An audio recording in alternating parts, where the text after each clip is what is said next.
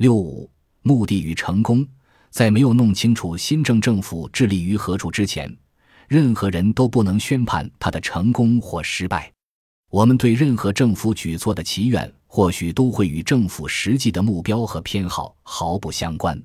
我们也无法假定任何政府的花言巧语都是其真实目的的可靠体现，更罔论其真实的结果。如果我们假定新政直接主要的致力于尽可能快速、全面地将美国经济拖出大萧条，而非其他的目的，那么我们对于新政功过的评价将天差地别。沃尔特·利普曼，新政时期首屈一指的记者，认为新政的主要目标绝非经济复苏。按照利普曼的说法，新政宁愿经济不复苏。如果私营经济的主动权意味着私营经济对企业管理控制权的继续的话，在利普曼看来，新政的目标在于对美国社会根本性的、持久性的变革，而不是快速有效的终结眼前的经济危机。新政的要义在于，一方面通过劳资谈判和劳动立法，另一方面则通过限制性的、竞争性的、遏制性的政府举措来降低私营企业对于经济的控制。一个有据可查的事实是，二十世纪三十年代新政政府的许多主要决策者，在一九二九年股市崩盘以及接踵而至的大萧条之前多年，在远早于需要应对任何的经济危机之时。便一直是政府干预经济、从根本上重塑经济等经济主张的积极倡导者，而股灾和大萧条则只是恰到好处的时机，将他们推举到相应的职位上去实施他们所倡导的思想。新政成功地利用了短暂的危机来打造永固的机构，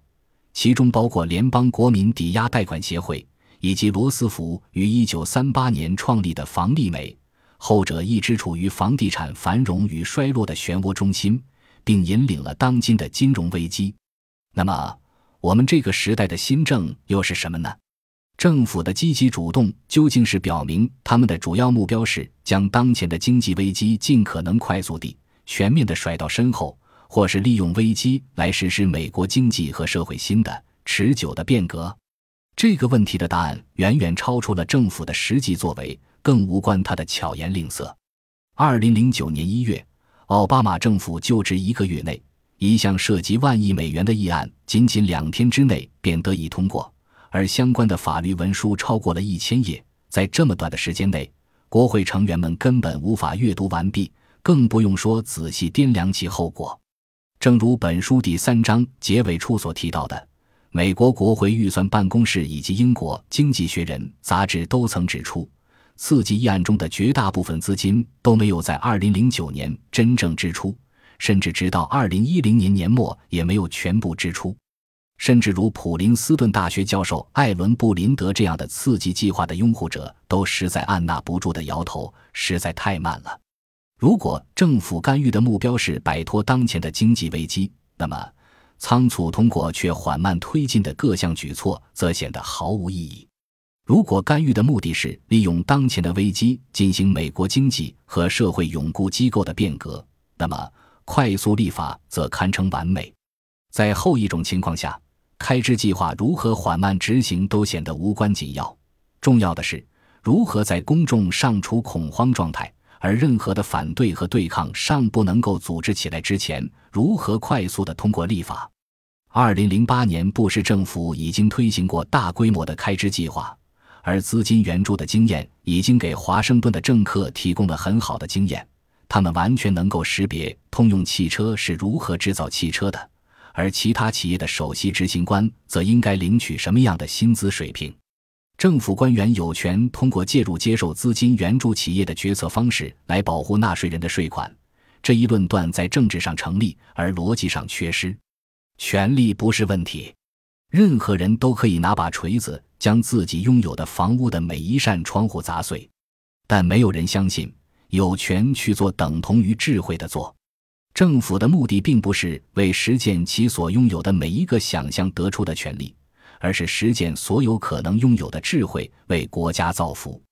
让接受资金援助的企业难以与其他没有受到薪水制约的企业相抗衡，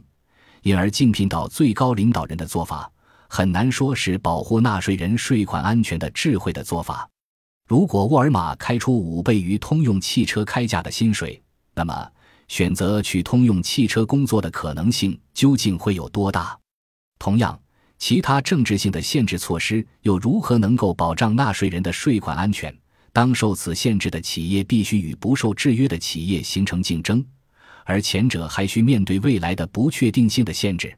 更何况，事实上，行政性的薪资专制同时也给某些政府援助的企业高管带来了薪水的实际增加，而这意味着，保障纳税人的税款安全或许仅是扩张政府权力的一个借口。当前的经济危机本身便产自政客们对于企业和市场的干预。他们既没有经验，也没有专长去做决策的制定，而且期间还会牵涉重大利益。为将同样的理念扩张到其他的经济领域，要做的是激起更大范畴的灾难，而不是终结当前的危机。断言有权如此行事，完全搁置了问题的重点，即如果政客们继续依照造成当前经济困境的干预模式行事的话，国家究竟会变得更好还是更糟？奥巴马政府在就任前夕，即将成为总统幕僚总长的拉姆·伊曼纽尔发表言论：“我们绝不希望一次如此重大的危机白白的浪费掉。”接着，他又补充道：“我的意思是，危机是一次难得的机会，去实施一些此前无法入手的事情。”换句话说，伊曼纽尔的此番言论，再加上新政府的实际作为。已充分表明，他们利用当前危机打造长期的政治导向型经济的真实目的。仓促通过立法以终结危机的名义，而且选择新政府入驻白宫之初的蜜月期间，以及公众和媒体尚无力批判之时，对于追求这样的目标来说，这样的时机完美无缺。尽管快速的拯救经济于危机之中的论断显得如此的苍白和无力，相反。我们谈论的是利用危机从根本上、永久性的改变美国社会的架构。不论新政府有着怎样的信心和热情去改造美国的架构，以符合自己的理念，这个架构都已经在超过两个世纪的时间里取得了巨大的成就。